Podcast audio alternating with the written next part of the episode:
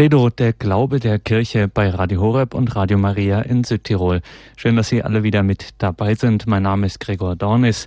Heute geht es um das Thema der Antichrist-Legende oder Wirklichkeit, Fragezeichen. Und wir hören Pater Dominikus Trojan aus Heiligenkreuz in Österreich. Ja, manch einer wird von Ihnen das Programm aufgeschlagen haben. Bei der Lektüre des Programms wird er sich dann auch die Augen gerieben haben. Antichrist. Das Wort allein reicht ja schon aus, um Assoziationslawinen grellster, schaurigster und fantasiereichster Couleur loszutreten. Der Antichrist, jeder kennt ihn, aber keiner weiß, wer es ist. Eins jedenfalls steht außer Frage, Hochspannung ist allemal angesagt, Gänsehaut und Nackenschauer, sowohl für postmoderne Trash-Neurotiker als auch für düstere Endzeitgestimmte. Wenn Sie etwas in dieser Richtung heute erwarten, dann, so leid mir das auch tut, muss ich Ihre Erwartungen ein wenig dämpfen. Pater Dominikus Trojan hat ein Buch über den Antichrist geschrieben, aber rechnen Sie nicht mit einer der unzähligen, höchstens für einen kurzen Hype geeigneten Publikationen. Diesem Buch gelingt weitaus mehr. Man darf es wohl mit Fug und Recht ein kleines Grundlagenwerk nennen, und das, obwohl immer wieder darin festgestellt wird, dass sein Gegenstand eigentlich gar keine Hauptsache, nix Grundlegendes ist. Und doch, Pater Dominikus liefert dem Leser aus diesem marginal erscheinenden, aber doch höchst konkreten und brisanten Blickpunkt eine profunde geistliche, philosophisch-theologische Gesamtschau auf den christlichen Glauben, den von diesem, wenn man das mal so sagen darf, hinterlassenen Kulturraum unserer Zeit und nicht zuletzt und gerade auf die Kirche. Pater Dominikus Trojan ist Mönch, er ist Zisterzienser im österreichischen Stift Heiligen Kreuz. An der dortigen päpstlichen Hochschule lehrt er Philosophie mit dem Schwerpunkt der Königsdisziplin Metaphysik und er ist auch Stiftsbibliothekar und in der Bibliothek des Stiftes ist er uns nun wieder telefonisch für die Sendung zugeschaltet. Guten Abend, Pater Dominikus. Guten Abend. Pater Dominikus, danke, dass Sie sich heute wieder die Zeit nehmen für die Credo-Sendung für die Hörer von Radio Horeb und Radio Maria in Südtirol. Ja, Sie haben also ein Buch geschrieben, der Antichrist, Legende oder Wirklichkeit. Und wir müssen Sie, eingangs kommen wir nicht um diese Frage umhin. Warum haben Sie dieses Buch zu diesem Thema geschrieben? Darauf muss ich wahrscheinlich eine enttäuschende Antwort geben. Die Frage war, ganz einfach die eines Verlags, nämlich des St. Ulrichs Verlags in Augsburg, an mich gestellt, ob ich bereit wäre, über dieses Thema ein Buch zu schreiben. Und ich habe in einem Augenblick der Schwäche dazu Ja gesagt, ohne zu wissen, welche Konsequenzen das für mich dann haben würde.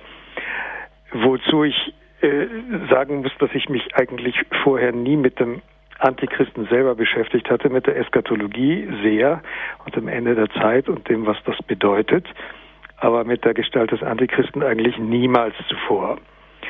Es war also so, dass ich mich in diese ganze Materie überhaupt erst einarbeiten musste und sie mir ganz neu erschien und das hat wahrscheinlich auch den Charakter des Buches mitbestimmt. Also de facto ist es nicht von mir gekommen, sondern es ist vom Verlag gekommen, der mich gefragt hat, ob ich es tue. Und Sie haben es getan und diesem Untertitel Ihres Buches Legende oder Wirklichkeit, dem widmen Sie einen sehr umfangreichen Abschnitt dieses Buches. Sie problematisieren genau dieses Thema Legende oder Wirklichkeit sehr intensiv in dieser Frage, so stellt man sehr schnell bei der Lektüre fest, in dieser Frage steckt allerhand und Sie behandeln sie nicht ohne Grund so ausführlich und vor allem so grundsätzlich. Was ist das Entscheidende an dieser Frage Legende oder Wirklichkeit? Nun war dieser Untertitel auch vom Verlag vorgegeben. Also Thema, Titel und Untertitel waren festgelegt. Und mir schien also das und das ganze Buch damit beginnen müsse, dass man zunächst einmal fragt, das ist im Wesentlichen Inhalt des ersten Kapitels, des Ouvertürenkapitels, wer diese Frage nach dem Antichristen hat. Also wie sie motiviert sein könnte. Ich habe dort drei Zugänge freigelegt und sie dann auf eine gemeinsame Ursache zurückgeführt. Und in einem zweiten Schritt, und das ist wesentlich Thema des zweiten Kapitels, ging es um die Frage zu klären, was eigentlich nun Wirklichkeit sei und unter welchen Bedingungen Wirklichkeit erkannt wird. Und noch viel präziser in Bezug auf den Antichristen eben über die alte aristotelische Frage, sind Sätze, die sich auf die Zukunft beziehen, und darum geht es ja beim Antichristen. Wir sprechen ja nicht so sehr davon, der Antichrist ist schon da gewesen, sondern wenn man rein biblisch dieser Figur äh, Fleisch verleiht, dann ist sie je immer eine aus der Zukunft zu erwartende. Und die Frage ist einfach, welche Beziehung haben Sätze, die von der Zukunft sprechen, in Bezug auf die Wahrheit. Aristoteles selber war der Auffassung, dass zukunftsgerichtete Sätze schlechthin nicht wahrheitsfähig sind. Ich kann einfach nicht entscheiden, ob morgen eine Seeschlacht ausbrechen wird oder nicht. Ich kann Wahrscheinlichkeitsgründe anführen, aber ich kann sie nicht mit letzter Stringenz für wahr oder falsch halten. Sätze, die von der Zukunft reden. Insofern sage ich also, dass zunächst einmal die Rede vom Antichristen eine Prophetie sei. Nur unter diesem Gesichtspunkt kann man überhaupt von Wirklichkeit und Wahrheit sprechen. Und wenn man die Rede vom Antichristen für eine Prophetie hält, was sie biblisch ist, dann äh, eröffnet sich in Bezug auf sie aus dem kritischen Bewusstsein heraus, also der Frage, stimmt das nun oder nicht, nichts anderes als eine Kritik des Propheten. Also die Sache wird glaubwürdig in dem Maße, als ich den Propheten für glaubwürdig halte und an ihm Kriterien freilegen kann, die ihn berechtigen dazu, über die Geschichte hinweg Sätze über deren, nämlich der Geschichte Zukunft zu bilden. Eine zweite, völlig verschiedene Sache davon ist die Legende. Legende ist, äh, das ist viel zu wenig bekannt, äh, ein lateinisches Lehnwort in der deutschen Sprache und stammt vom Legenda, und das hat eine eindeutig liturgische Konnotation. Es bedeutet nämlich das, was zu lesen ist, nicht so sehr in der Liturgie selber, sondern im Kapitelsaal der Klöster. Und da bezieht es sich auf die Lebensbeschreibung der Heiligen. Also Legende ist grundsätzlich das, was sich in einem Text befindet, der Vergangenes beschreibt, das dann in späteren Zeiten nachgelesen werden kann. Und da frage ich mich, inwiefern kann eine Legende wahr sein? Also welchen Kontakt hat eine Legende zur Wirklichkeit? Und äh, meine These ist die, dass grundsätzlich jede Legende wirklichkeits- und wahrheitsfähig ist, weil in ihr etwas davon dem zum Ausdruck kommt, was ich für mein eigenes Leben als Christ brauche, also zum Beispiel das Vorbild des Lebens eines Heiligen. Und ein, noch einmal davon zu unterscheidende Sache ist der Mythos. Mythos wäre dann das reine Märchen. Also etwas, von dem von Anfang an klar ist, es ist nichts als erfunden. Sodass also wahrscheinlich in präziserer Sprache der Untertitel des Buches eigentlich hätte lauten müssen Mythos oder Prophetie. Äh, das kommt heraus, wenn man die beiden Begriffe Wirklichkeit und Legende genauer untersucht, wobei also ich auch die Legende für wahrheits- und wirklichkeitsfähig halte die äh, Zukunftsrede vom Antichristen nur unter dem Gesichtspunkt für wahrheits- und wirklichkeitsfähig halte, insofern sie also als Prophetie verstanden werden kann, was in der Heiligen Schrift tatsächlich der Fall ist. Und schließlich wäre das angezielte Gegenteil eben der Antichrist als reine ideologische Annahme, als reine Erfindung, eine Art Mythos oder ein Märchen. Und da sind wir schon mitten im Thema. Bleiben wir bei der Prophetie. Was findet sich denn an biblischem Zeugnis vom Antichrist? Das ist nun in der Tat, also das war die erste Frage für mich. Wie ist das nun eigentlich als eine Teilerscheinung der christlichen Eskatologie, also der christlichen Auskünfte über das Ende der Zeit? Haupttext ist dafür natürlich ohne jeden Zweifel die Apokalypse des Johannes. Was wird für über diese aus dem allgemeinen Thema der Eskatologie sozusagen isolierte Gestalt des Antichristen in der Schrift gesagt. Also wo setzt das eigentlich im Offenbarungsvorgang der Schrift ein? Es gibt also nun zunächst, und das wäre am Anfang zu sagen, nur einen einzigen Kontext, in dem das Wort Antichrist in der Heiligen Schrift überhaupt vorkommt, als Begriff. Und das ist im ersten und zweiten Brief des heiligen Evangelisten Johannes. Dort liest man zum Beispiel im zweiten Kapitel ich zitiere das einmal, liebe Kinder, es ist die letzte Stunde. Und wie ihr ja gehört habt, dass der Antichrist kommt, so sind auch jetzt schon viele Antichristen aufgetreten. Und eben daran erkennen wir, dass es die letzte Stunde ist. Der Text geht dann noch weiter, ich werde ihn kurz, äh, gleich kurz zusammenfassen, aber bereits diese wenigen Zeilen zeigen erstens die Verbindung der Figur des Antichristen mit der letzten Stunde der Zeit also dem Ende der Geschichte. Das Auftreten des Antichristen wird sozusagen zum Indiz dafür, dass diese letzte Stunde gekommen ist. Er ist also eine eskatologische endzeitliche Gestalt. Äh, Johannes sagt, es sind schon viele Antichristen aufgetreten, also er geht davon aus, dass es nicht einer ist, sondern äh, eine ganze Gruppe. Wobei dann gleich zu fragen sein wird, wodurch sich diese Antichristen qualifizieren. Und ein weiteres Element, das von großer Bedeutung ist, das gilt für diesen Text als auch für den anderen, der auf den ich dann gleich zu sprechen komme, der aus der Feder des heiligen Paulus stammt. In beiden Kontexten wird vorausgesetzt, dass diejenigen, die Adressaten der Briefe sind, auch das andere, die andere Quelle ist ein Brief, bereits über den Antichristen unterrichtet sind. Das heißt, sie werden also nicht äh, mit etwas völlig Neuem äh, belehrt, sondern es äh, beziehen sich beide Autoren auf eine selbstverständliche Annahme, die den Christen der frühesten Zeit geläufig gewesen sein muss.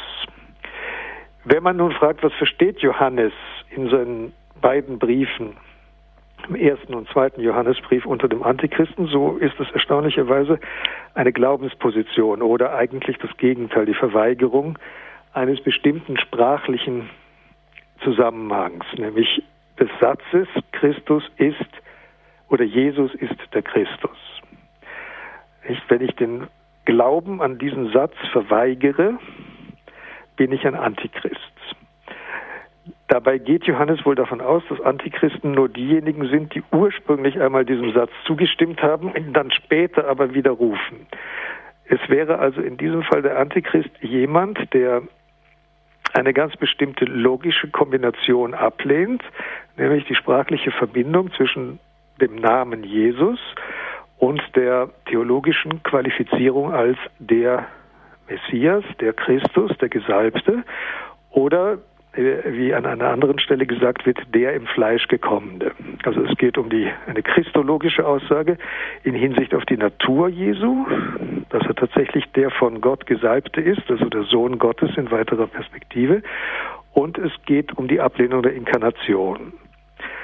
Und äh, insofern muss man sagen, dass in diesem frühen Stadion, der erste Johannesbrief wird von Klaus Berger in seiner Chronologie der Texte des Neuen Testamentes sehr früh angesetzt. Ähm, man muss sagen, dass in dieser frühkirchlichen äh, Literaturlandschaft die Frage nach dem Antichristen trotz der engen Beziehung, die sie hier auch bei Johannes zu den Ereignissen des Endes der Zeit besitzt, nicht in die Eschatologie, sondern zunächst einmal in die Christologie gehört, also in die Lehre über Christus.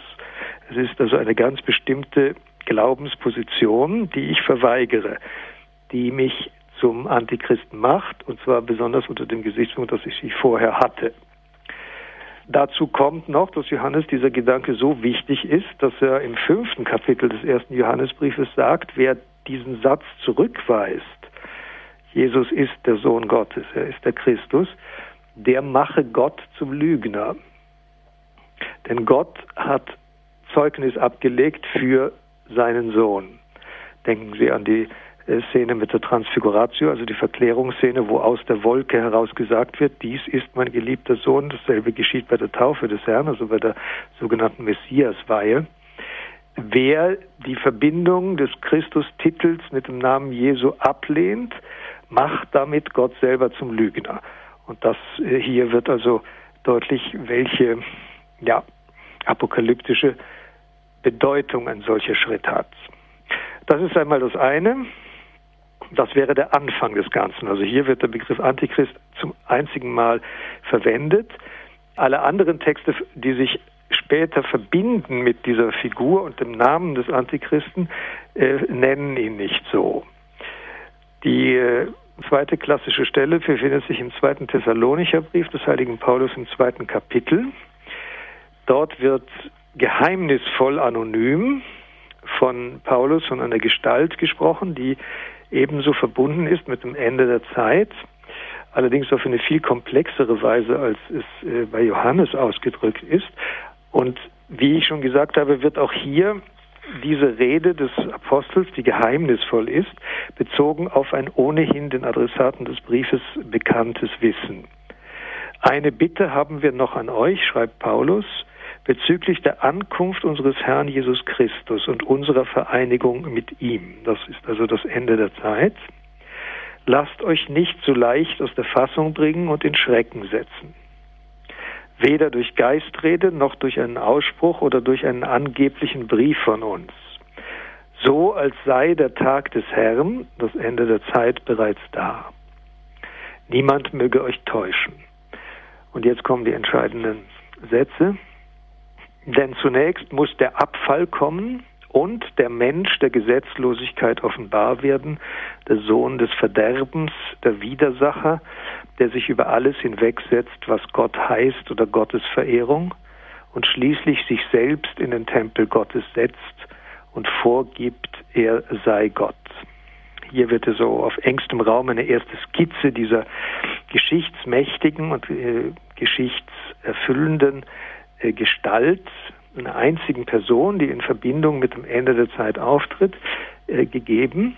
Es wird also die, der Plural des, der Johannestexte auf eine einzige Gestalt zurückgenommen. Es wird, geht nicht mehr um eine theologische Stellungnahme, sondern es geht um jemand, der mächtig wirkt als Widersacher, der sich über alle Gesetzmäßigkeit Gottes hinwegsetzt und der sozusagen, nicht nur sozusagen, sondern ausdrücklich gesagt, die, die Stelle Gottes einzunehmen trachtet. Paulus sagt dann, entsinnt ihr euch nicht, dass ich euch dies bereits gesagt habe, als ich bei euch war. Und äh, dann kommt eine Formulierung, die für die ganze Auslegungsgeschichte dieser Stelle und damit auch für die Deutung der Gestalt des Antichristen von großer Bedeutung war. Und ihr wisst, was gegenwärtig noch aufhält, dass er zu seiner Zeit offenbar werde. Zwar ist das Geheimnis der Gesetzlosigkeit jetzt bereits am Werk, doch muss der, der es bis zur Stunde noch aufhält, erst beseitigt werden. Und dann wird der Gesetzlose offenbar werden, ihn wird der Herr Jesus Christus durch den Hauch seines Mundes beseitigen und durch das Aufleuchten seiner Ankunft vernichten. Also Paulus spricht hier in sehr verschlüsselter Weise im Rekurs darauf, dass die Adressaten ohnehin wissen, wovon er spricht. Insofern ist das also hier nur angedeutet, von etwas in der Geschichte, das so mächtig ist, dass solange es existiert, der Antichrist nicht hervortreten kann. Es gibt etwas, das sein Auftreten und sein Offenbarwerden verhindert. Und dieses muss erst zerstört werden und dann kann der Gesetzlose offenbar werden. Von diesem nun sagt Paulus, jener kommt in Satans Kraft mit Entfaltung aller Macht, mit Lügenzeichen und Scheinwundern, ferner unter allerlei Verführungskünsten zur Ungerechtigkeit für die, welche verloren gehen, zur Strafe dafür, dass sie der Liebe zur Wahrheit, die sie retten sollte, nicht zugänglich waren. Also hier wird auch noch einmal deutlich, dass äh, wir es hier nicht um den Satan selber, äh, nicht mit dem Satan selber zu tun haben, sondern mit seinem Organon, mit seinem Instrument, dessen sich der Teufel in der Geschichte und in der Zeit bedient, nachdem ja der Teufel als Substantia separata, also nach äh, seiner Natur als Engel gemäß keinen Kontakt zur Materie und damit auch nicht zu den Epiphänomenen der Materie, also der räumlichen und zeitlichen Orientierung aufnehmen kann, äh, um in der Geschichte zu wirken, erschafft er sich also ein menschliches Instrument. Wir können noch über die Bedingungen des äh, Erschaffens des Antichristen dann sprechen, welche in seinem Namen und als sein Werkzeug in seinem Sinne in der Geschichte wirkt. Andere Quellen sind das 13. Kapitel der Apokalypse des Johannes, das siebte Kapitel des Buches des Propheten Daniel und auch die sogenannte kleine Apokalypse, das ist das 24. Kapitel des Matthäus-Evangeliums, die eschatologische Rede Christi, wo auch davon die Rede ist, dass falsche Messias auftreten und die Warnung ausgesprochen wird an die Jünger des Herrn, lauft ihnen nicht nach und lasst euch nicht täuschen. Es ist von Anfang an äh, der Antichristus eine Gestalt entworfen, die im Dienste des großen Projektes der Lüge steht, deren Vater ja nach der Theologie des Johannesevangeliums der Satan ist. Also das Werk Satans, das er durch sein Instrument Antichrist vollbringt, ist im Wesentlichen vor allem ein Betrug, eine innere Aushöhlung des Glaubens durch Lüge. Das ist wohl das, was die Gestalt des Antichristen dann auch in der Ausformung der Legende am deutlichsten kennzeichnet. Und unmittelbar nachdem Sie diese biblischen Zeugnisse darlegen, kommen Sie auf einen wirklich großen Theologen zu sprechen, nämlich den heiligen Augustinus und seiner Interpretation dieser biblischen Zeugnisse. Und Sie stellen fest, also das Thema scheint Ihnen, sagen wir es mal so, nicht gerade brennend zu interessieren, beziehungsweise großen Teilen, an denen man doch an diesen recht intensiven und auch einen erschaudern machenden äh, Texten doch hängen bleibt, denen steht er verhältnismäßig distanziert gegenüber. Warum? Nun ist das zunächst in der Tat wahr. Also wir haben gesehen, dass für mich erstaunlich, das hatte ich eigentlich gar nicht so erwartet, aber aus der Analyse der biblischen Texte ergab sich das, äh, dass also in der frühchristlichen Erwartung des Endes der Zeit der Antichrist eine eminent wichtige Rolle zu äh, spielen schien. Sowohl der Evangelist Johannes als auch der heilige Paulus beziehen sich darauf, dass die Christen ohnehin Bescheid wissen in Bezug auf den Antichristen. Und auch in der Väterliteratur, die sich dann ab dem zweiten Jahrhundert entwickelt hat, also schon bei Tertullian, einem sehr frühen Kirchenvater, findet man eine intensive Beschäftigung mit dem Antichristen. Darüber hat Kardinal Newman noch in seiner protestantischen Zeit ein sehr schönes Buch geschrieben, der Antichrist bei den Kirchenvätern. Erstaunlicherweise steht nun ein Kirchenvater von der Qualität des heiligen Augustinus diesem ganzen ja, Theologumenon des Antichristen äh, außerordentlich kühl gegenüber. Er hat ein eigenes Kapitel in seinem großen Werk De Civitate Dei über die Stadt Gottes, das ja ein, eine Geschichtsbetrachtung ist, eine christliche Geschichtsdeutung. Und dort setzt er sich eben auch mit den gängigen Meinungen äh, bezüglich des Antichristen auseinander, die er alle referiert und äh, zu denen er dann auch nacheinander Stellung nimmt, sehr vornehm, sehr zurückhaltend und äh, in vielen Fällen äh, sagt er, das hält er für wenig glaubhaft und das ist wohl etwas übertrieben und äh, man müsse wohl ja das Ganze etwas kühler betrachten. Wichtig ist vor allem die Interpretation, die dann diese geheimnisvolle Aussage des zweiten Thessalonicher Briefes des heiligen Paulus äh, ihr wisst ja, was in der Welt sein Offenbarwerden noch aufhält, gefunden hat. Da kommt es wirklich zu einer bemerkenswerten Verschiebung der Bewertungen. Es stellt sich natürlich tatsächlich die Frage, was hindert jetzt das Auftreten des Antichristen? Und man hat also bereits im zweiten Jahrhundert begonnen, im römischen Imperator, im Kaiser und im Kaiserreich diese Macht zu sehen, die das Auftreten des äh, Antichristen aufhält und welches und welcher zunächst zu zerstören und zu töten wären, äh, damit der Antichrist hervortreten könne. Also bei Tertullian zum Beispiel steht ganz ausdrücklich, wir beten für den Kaiser. Und es ist, wir haben ein höchstes Interesse daran, dass er möglichst gesund ist, äh, weil er den Antichristen auffällt. Also man muss sich ja vorstellen, dass das Zeiten waren, in denen das römische Imperium mit den Christen nicht gerade liebenswürdig umgegangen ist. Und dennoch kamen sie zu der Einsicht, dass es gerade das Imperium sei, das das Offenbarwerden des Antichristen aufhielt. Auch zu dieser Meinung hat heiliger Augustinus eine sehr zurückhaltende äh, Position. Also er ist grundsätzlich ein Zeuge dafür, dass hier sich etwas in den Vordergrund der christlichen, des christlichen Existenzbewusstseins gedrängt hat, das dort eigentlich gar nicht hingehört. Und da sind wir schon bei einer der ersten wesentlichen Pointen, dass das Ganze nämlich wirklich, wie ich auch eingangs sagte, eigentlich keine Hauptsache ist. Das müssen Sie uns nochmal erklären. Warum ist es das nicht? Das kann es schon in der Sache selber nicht sein, denn der Begriff Antichristos äh, bedeutet ja aus dem Griechischen ins Deutsche übertragen gegen Christus oder gegen Messias. Das heißt, von vornherein ist die Figur des Antichristen als eine Parallelaktion entworfen. Sie ist, der Antichrist ist ein Abziehbild Christi. Er ahmt Christus nach bis zu einem gewissen Grade, sodass die Gläubigen irre werden an der wahren Gestalt Jesu Christi.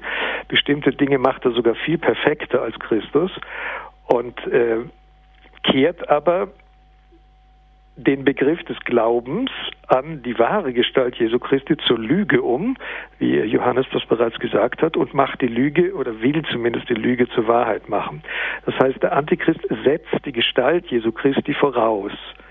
Deswegen gibt es im Buch auch lange Kapitel, wo ich das Wesentliche an der Gestalt Jesu Christi versuche herauszustellen, worum es also Christus eigentlich unter Abziehung aller, aller Nebensächlichkeiten in der Tat und in Wirklichkeit gegangen ist.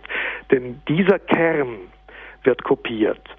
Es ist also der Teufel in diesem Fall auch der bessere Theologe als viele, äh, viele von denen, die auch heute noch leben. Äh, der Teufel kopiert Christus gerade im wesentlichsten Kern seiner eigentlichen Sendung, nämlich der Erlösung durch die Hingabe seines eigenen Leibes am Kreuz als Sühnopfer für die Sünden der Menschheit. Damit sagen Sie aber auch, dass und das ganz Grundbekenntnis gemäß, dass mit dieser Vorstellung des Antichristen, mit dieser ähm, Endzeitvorstellung nicht wirklich etwas hinzukommt, äh, sondern einfach aus einer anderen äh, Perspektive gesehen wird. Also das ist ja etwas uns, wie, wie in anderen Bereichen äh, des Glaubens ja auch, das Ganze, was das Ganze in der realen Geschichte bedeutet, also worum es geht. Naja, man muss also mit aller Schärfe sagen, die Botschaft, die sich mit der Existenz des Antichristen verbindet, ist natürlich eine wesentliche. Und zwar eine, die also dem Christen auch mit aller Deutlichkeit vor Augen gehalten werden muss. Wir gehen also, oder wir leben in einer Geschichte, die eine eine eskatologische ist. Das heißt, die Geschichte hat ein Ziel, sie hat einen Sinn, mit dem alten, der alten Bedeutung des Begriffes Sinn, den es heute noch nur noch im Wort Uhrzeigersinn gibt. Also die Geschichte hat eine Richtung. Es reicht nicht einfach zu sagen, die Geschichte ist äh, eskatologisiert worden durchs Christentum, wie man das also sehr häufig lesen kann, äh, sondern es geht darum, dass die Geschichte und das Verlaufen der Zeit im Christentum einen Sinn bekommt. Jede Minute, die vergeht, jede Stunde, die vergeht, bringt mich dem aus der Ewigkeit herannahenden Christus näher. Die Geschichte wird enden, die Zeit löst sich auf am Saum des Gewandes Christi, der wiederkommt auf den Wolken des Himmels. Und die Botschaft, die nun in Sonderheit die Prophetie vom Antichristen enthält, ist, dass dieses Eskaton, auf das wir alle zugehen, eine apokalyptische Qualität hat. Also ein Kampf sein wird, eine große Auseinandersetzung. Dass es also nicht ein friedlicher Übergang sein wird, ein ungestörtes Hinüberwachsen in die Situation des Gerichtes, sondern es wird ein Kampf stattfinden. Und das ist das, worum es also in der ganzen Rede vom Antichristen eigentlich geht. Und dieser Kampf wird äußerst subtil geführt werden, aber er wird um das Letzte äh, entfachen, die letzte Wahrheit schlechthin, nämlich das Innerste des Werkes Jesu Christi, nämlich des äh, Werkes der Erlösung. Und weil das Ganze eine so ernste Geschichte ist, wie Sie es gerade sagen, ähm, sind die biblischen Zeugnisse auch aus, äh, finden sich in Briefen an Gemeinden. Richtig, ohne jeden Zweifel.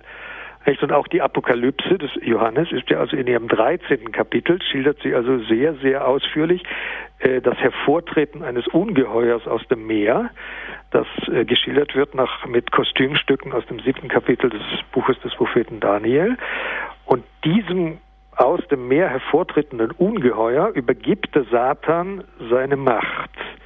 Und dieses Ungeheuer selber äh, beschäftigt dann noch ein zweites Ungeheuer, nämlich einen sogenannten Propheten des Antichristen, der eine Art Propagandaminister ist, sodass wir hier also eine Kopie der Trinität haben. Nicht? Wir haben den Satan, der an die Stelle von Gott Vater tritt, selber also schlechthin transzendent ist, keinerlei Berührung haben kann mit äh, Raum und Zeit. Dann die sozusagen in Anführungszeichen inkarnierte Gewalt des Vaters, also ein Mensch, der ganz in der Macht des Satans handelt. Und der hat schließlich dann noch ein Logos verwaltendes äh, Organ, nämlich den Propheten oder den Propagandisten des Antichristen. Das wäre dann eine Abkupferung des Heiligen Geistes. Wobei ausdrücklich gesagt wird, dass der Antichrist selbst, wie er da hervorgeht aus dem Meer, 13. Kapitel der Apokalypse eben eine Wunde trägt, eine Todeswunde. Nicht? Und das ist also wohl der deutlichste Hinweis darauf, dass er als ein, ja, ein Abbild, als ein Hochstapler auf die Passion Jesu Christi bereits hervortritt. Diese biblischen Zeugnisse vom Antichristen mögen jemanden wie den heiligen Augustinus wenig berührt gelassen haben. Ähm, dennoch die Wirkungsgeschichte wird im Laufe des Mittelalters äh, ziemlich ordentlich. Und ich, ich will noch was ja. sagen zu Augustinus. Ich glaube nicht, dass man es so sagen kann. Es gibt natürlich Dinge, die sind so sicher, und so selbstverständlich, mhm. dass man einfach mit einer gewissen Nonchalance äh, Übertreibungen kritisieren kann, ohne dass man gegen die Sache selbst ist. Nicht? Also ich glaube nicht, dass der heilige Augustinus sagen wollte, den Antichristen gibt es nun überhaupt nicht, mhm. sondern er äh, beschäftigt sich mit bestimmten Auslegungen dieses Phänomens und kritisiert die eben. Aber, Weil das Übertriebene nicht immer das Ernsthafteste genau. und Sachlichste ist. Nicht? Es beginnt das Buch auch mit einem Zitat aus einem Brief des heiligen Bernhard von Clairvaux, der da an einen anderen schreibt. Er habe gerade den heiligen Norbert von Xanten getroffen und der hätte ihm ganz aufgeregt erzählt, er hätte sichere Beweise dafür, dass der Antichrist unmittelbar bevorstünde.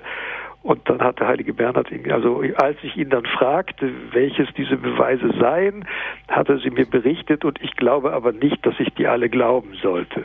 Mhm. Also das äh, ist eine der typischen Reaktionen von sehr in Christus verankerten Menschen, dass sie sich eben nicht in die Aufregung um den Antichristen hineinziehen lassen.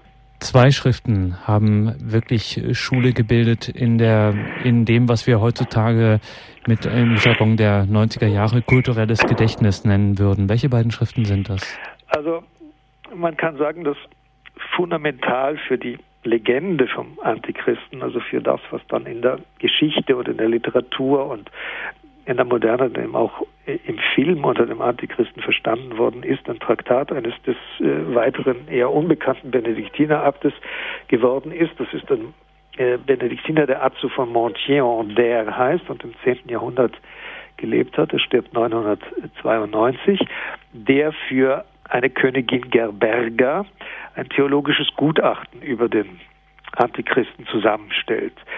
Äh, das ist der Traktat über Ursprung und die Zeit des Antichristen. Und äh, dieser Traktat, wie er selber sagt, ist nicht seine eigene Erfindung, sondern er stellt einfach nur zusammen, was er selber nach langer Recherche gefunden hat bei den großen Theologen und den Kirchenschriftstellern und kompiliert das, damit man also äh, einen Überblick über den Ursprung, das Aufwachsen und dann eben die Regentschaft des Antichristen ebenso wie sein Ende hat und verschiedene Theorien, die sich dann noch mit dem Antichristen verbinden. Dieser Traktatus ist die Grundlage für alle weiteren literarischen Verarbeitungen dieses äh, Themas Antichrist in der Folge. Der Traktat selber ist, was im Mittelalter nicht unüblich war, unter den verschiedensten Titeln und vor allem Autorenzuschreibungen überliefert. Also da ist, äh, wird dem heiligen Augustinus zugeschrieben, Alcuin, dem Hoftheologen von Karl dem Großen, Methodius wird dazu geschrieben, Anselm von Canterbury. Das hat man gemacht, um die Autorität des Textes zu erhöhen. Nicht? Also man machte das, um einen wichtigen Text den Menschen zu empfehlen, dadurch, dass man einfach einen berühmten Autor nahm und ihn fiktiv zum Verfasser eines solchen Schriftstückes machte.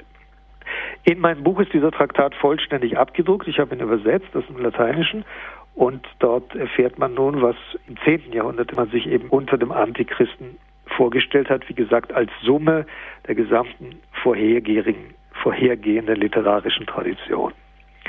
Nicht? Also es sind solche Dinge wie, dass der Antichrist ein Jude ist, dass er ganz parallel zum Leben Christi, nicht während Christus in Bethlehem geboren wird, äh, er in Babylon natürlich geboren ist, welche Lehrmeister er hatte, also wie das genau ist mit seiner äh, Jugend, wo er unterrichtet wird, von welchen Magiern etc., dass er dann nach Jerusalem kommt, dort also feierlich die Beschneidung annimmt, dass er äh, im Tempel von Jerusalem sich intronisieren lässt und dort eben als Gott verehren lässt, etc. Also all diese Dinge. Nicht uninteressant ist zum Beispiel das Detail, dass der Antichrist überall, wo er hinkommt, einen Ofen mit sich führt. Nicht viele Leute haben darin eine Prophetie der Konzentrationslager gesehen. Also es sind viele Elemente in dieser Legende vom Azu enthalten, die hochinteressant sind und die, wie gesagt, also die Gestalt des Antichristen für die gesamten darauf folgenden Jahrhunderte bis in unsere Tage geprägt haben. Das andere, der andere Text stammt aus, es gibt natürlich viele andere Texte, also es gibt dann äh, vor allem sehr interessante Texte bei Hildegard von Bingen, die also sich vor allem in Bezug auf die Zeugung des Antichristen als äh, ungemein aufschlussreich erweisen. Also Hildegard, die ja eine streng klausulierte Nonne war, beweist dort also ein erotisch-technisches Wissen, das man ihr in ihrer Klausur nie zugetraut hätte, also wie der Antichrist nun tatsächlich gezeugt wird. Äh, wobei das sehr wichtig ist. Nicht? Es hat Tendenzen gegeben, die Zeugung des Antichristen parallel der Jungfrauengeburt Jesu Christi zu entwickeln. Das hat sich aber nicht durchgesetzt. Also das ist abgelehnt worden. Äh, der Antichrist ist, wie Hildegard von Bingen ausdrücklich sagt, auf bestialisch schändlichste Weise gezeugt unter menschlichen Bedingungen, wobei sie aber äh, ganz deutlich Wert darauf legt, dass das Leben auch der Antichrist von Gott empfangen hat, so wie auch der Satan ja nur durch Gottes Kraft im Sein gehalten wird. Also wie gesagt, es gibt auch im Mittelalter viele Texte, die die Azon-Legende noch ausschmücken, noch weit darüber hinausgehen, aber äh, ist also der Text, der wohl am deutlichsten das Ganze zusammenfasst und eine Art Biografie äh, bietet in Bezug auf den Antichristen. Ein anderer Text ist, äh, verweist auf die Literatur der sogenannten Sibyllen. Äh, in dem äh, Opus Sibylianum gibt es dann äh, die Prophezeiung der sogenannten Tiburtinischen Sibylle. Da geht es um die Deutung einer sehr konkreten Vision, die gleichzeitig, ich glaube, wenn ich mich richtig erinnere, 100 Senatoren des römischen Senats hatten. Es handelt sich natürlich um die Zeit vor Christi. Alle sehen also eine Reihe von, es ist ein Sonnenwunder, das sie sehen, also eine ganze Reihe von, von Sonnen, die, die aufgehen und dann am Ende in einer großen Sonne münden. Alle diesel, dasselbe, in derselben Nacht. Und sie äh, bitten dann die sogenannte Tiburtinische Sibylle, äh, um eine Deutung dieses Traums. Also ein sehr hübsches Detail ist, dass sie sagt, im stinkenden Rom kann sie eine Prophezeiung nicht deuten. Man müsse auf einen Hügel steigen mit sauberer Luft und dann steigen sie auf den Aventin-Hügel und dort äh, deutet sie ihnen dann äh, dieses Sonnenwunder auf Christus hin. Am Ende der Prophezeiung der timotinischen Sibylle befindet sich dann ein Text über den Antichristen, der noch einmal in Kürze das Regime und äh, die Herrschaft des Antichristen darstellt. Äh, interessant darin ist aber, dass äh, hier dem Antichristen die Herrschaft über die Zeit zugesprochen wird. Äh, sie schreibt, die tibertinische Sibylle, und die Jahre werden verkürzt wie die Monate, und die Monate wie die Wochen, und die Wochen wie Tage, und die Tage wie Stunden, und die Stunden wie Augenblicke. Also äh, die Zeit wird gerafft. Es kommt zu einer Zeitbeschleunigung, einer ganz enormen äh, Zeitbeschleunigung und ich habe dann später im zweiten Teil des Buches, der sich der Antichrist in pragmatischer Hinsicht nennt, äh, versucht, diese Zeitbeschleunigung in der Wirksamkeit und der Herrschaft des Antichristen dann auch auszudeuten. Und darüber werden wir gleich sprechen nach einer kurzen Pause. Liebe Hörerinnen und Hörer, Sie haben eingeschaltet bei Radio Horeb und Radio Maria in Südtirol in der Credo-Sendung. Heute Abend sprechen wir mit Pater Dominikus Trojan über sein neues Buch Der Antichrist, Legende oder Wirklichkeit.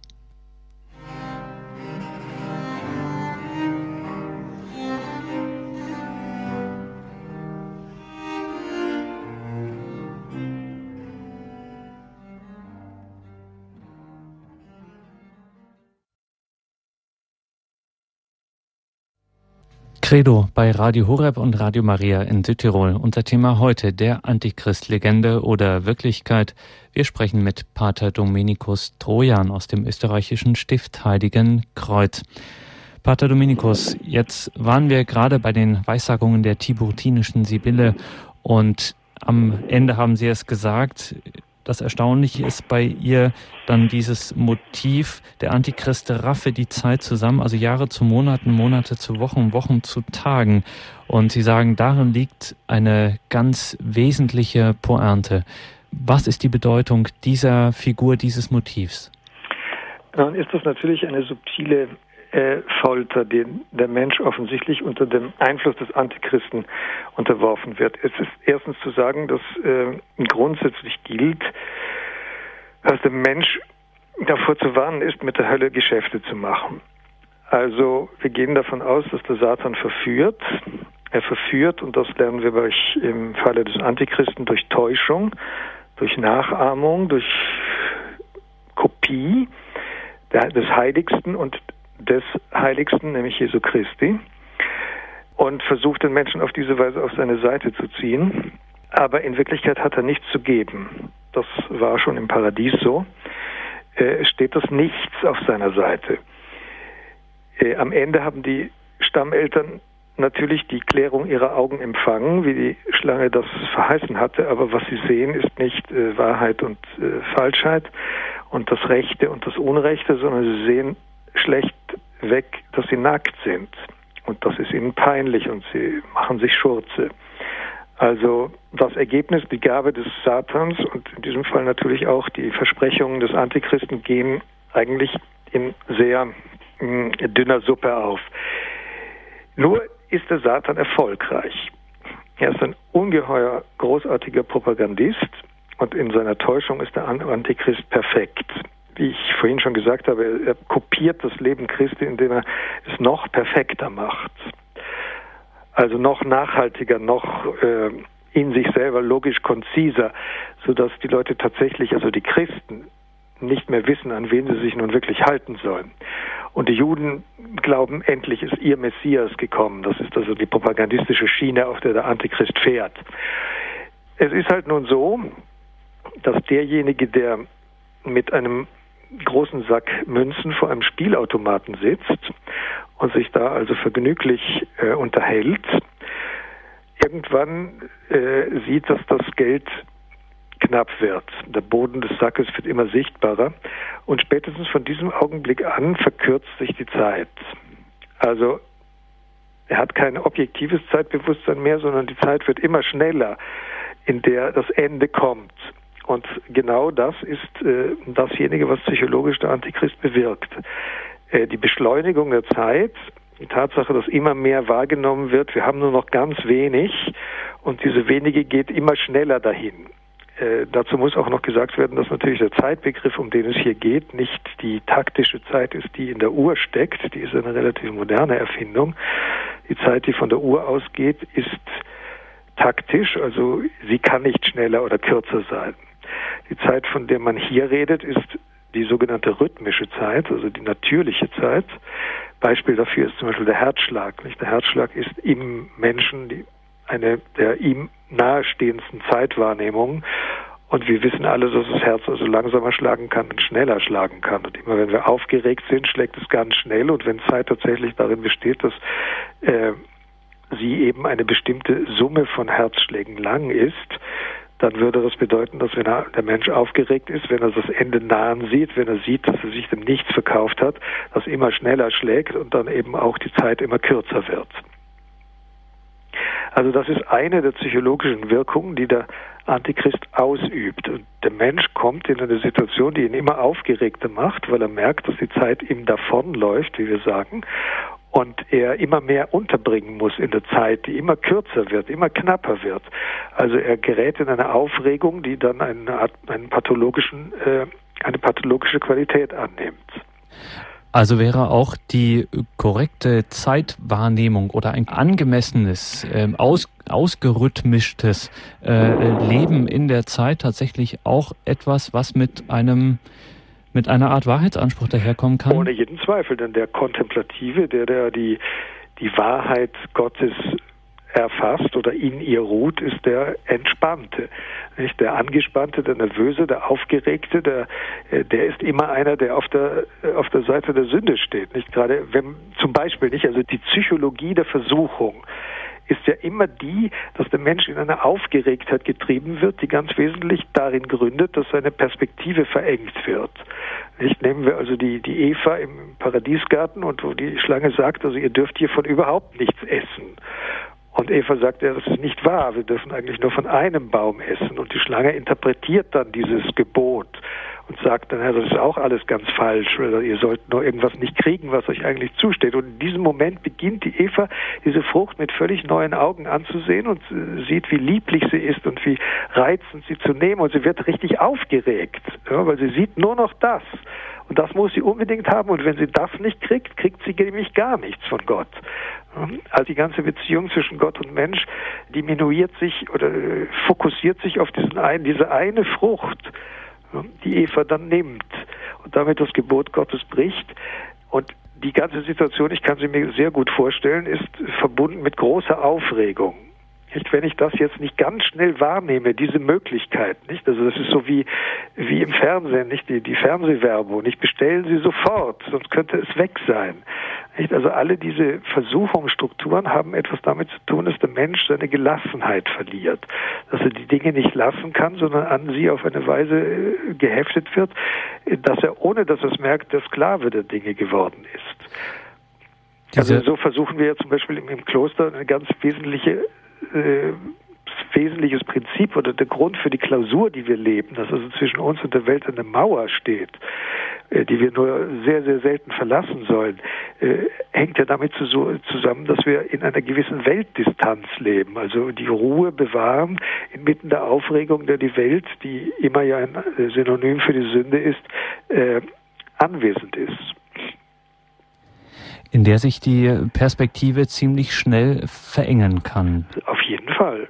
Äh, sind wir da bei einem ganz wesentlichen weiteren Punkt in Ihrem Buch, dass Sie nämlich sagen, der Mensch steht auf einer ganz eigentümlichen, geschöpflichen Art von Grenze eine Art doppelten Grenze, die sich, die eigentlich schon in sich äh, in gewisser Weise problematisch ist, aber äh, offen. Und die Situation eskaliert immer dann, wenn diese Offenheit sich immer weiter zuzieht, wenn sich die Schranken langsam schließen dieser Grenze.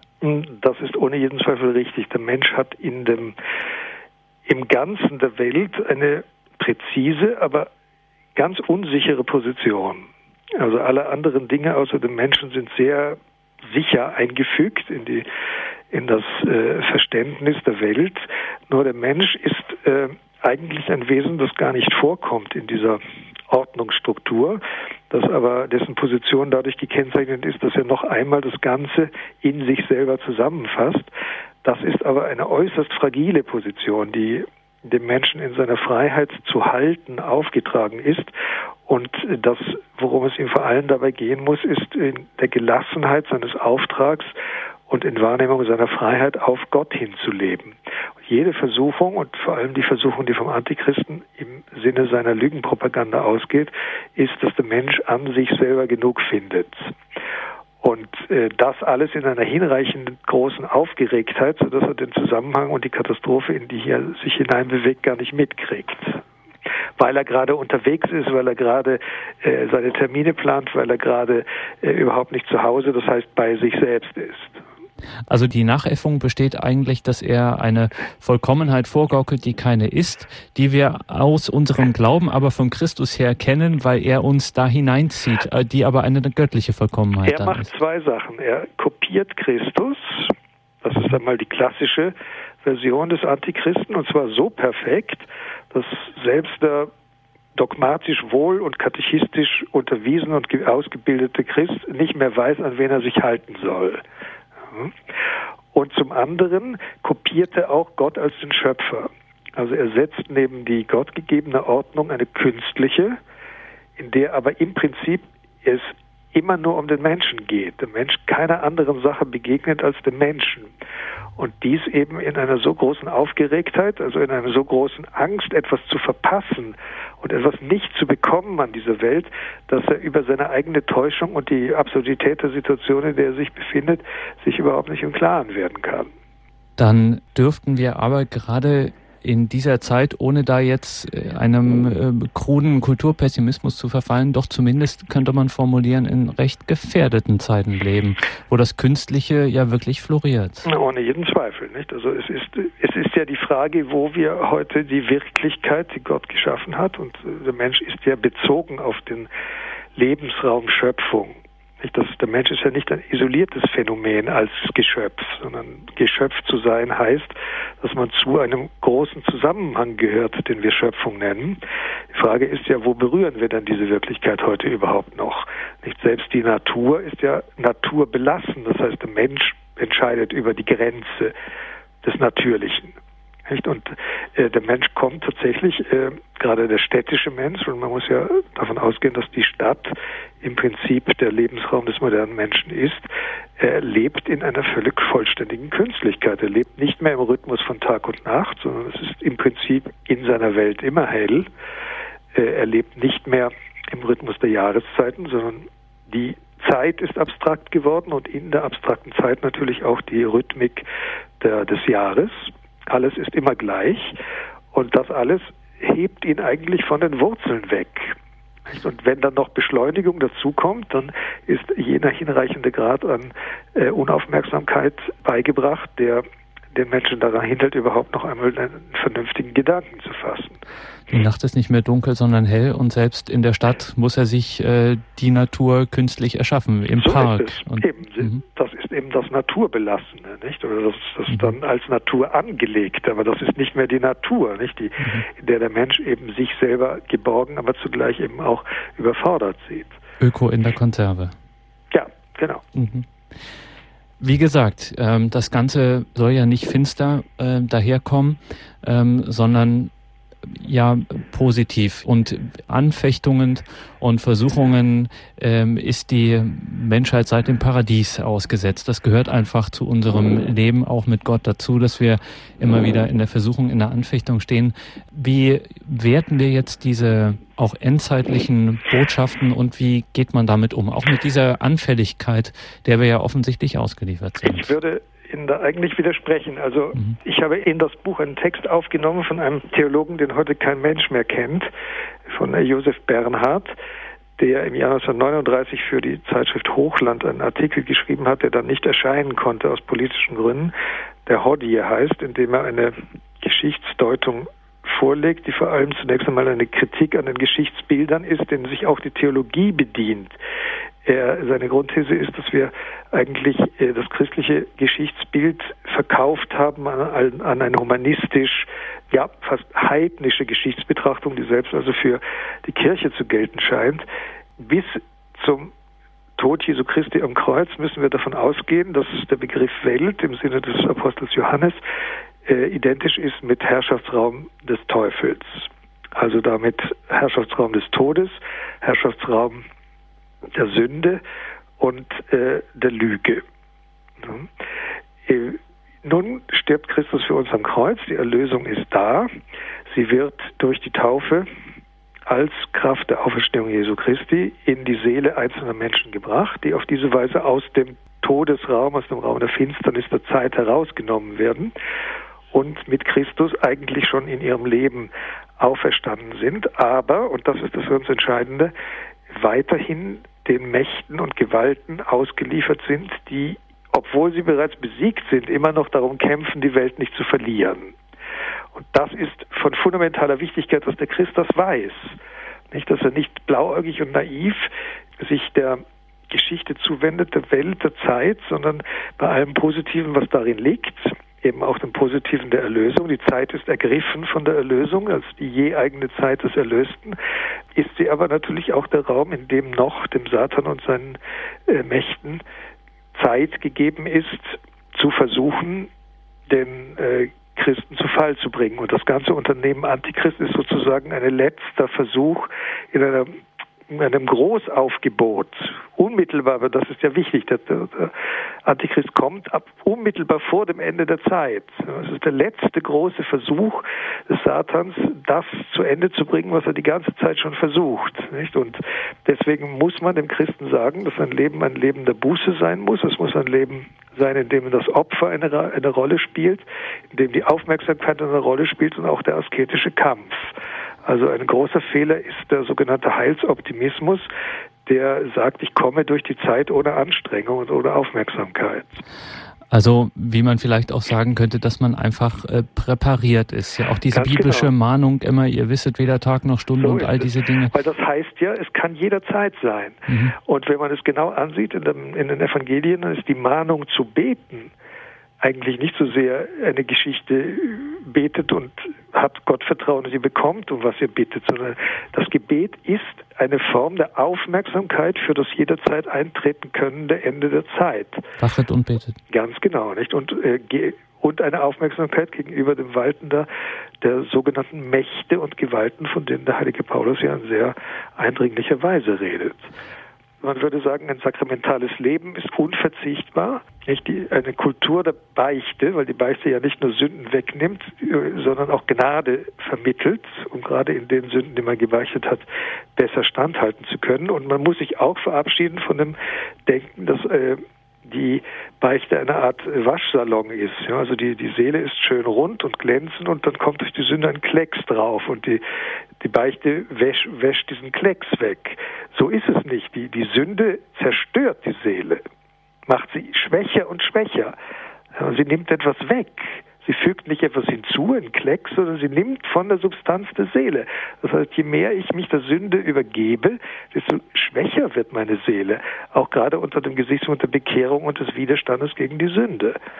Nicht? Also Eucharistie und, und Beichte sind unbedingte Mittel, um, so werden sie auch verstanden von der Heiligen Schrift und der Disziplin der Kirche, unbedingte Mittel, um unbeschadet durch die Zeit zu kommen und hier seinen Auftrag in Freiheit zu erfüllen.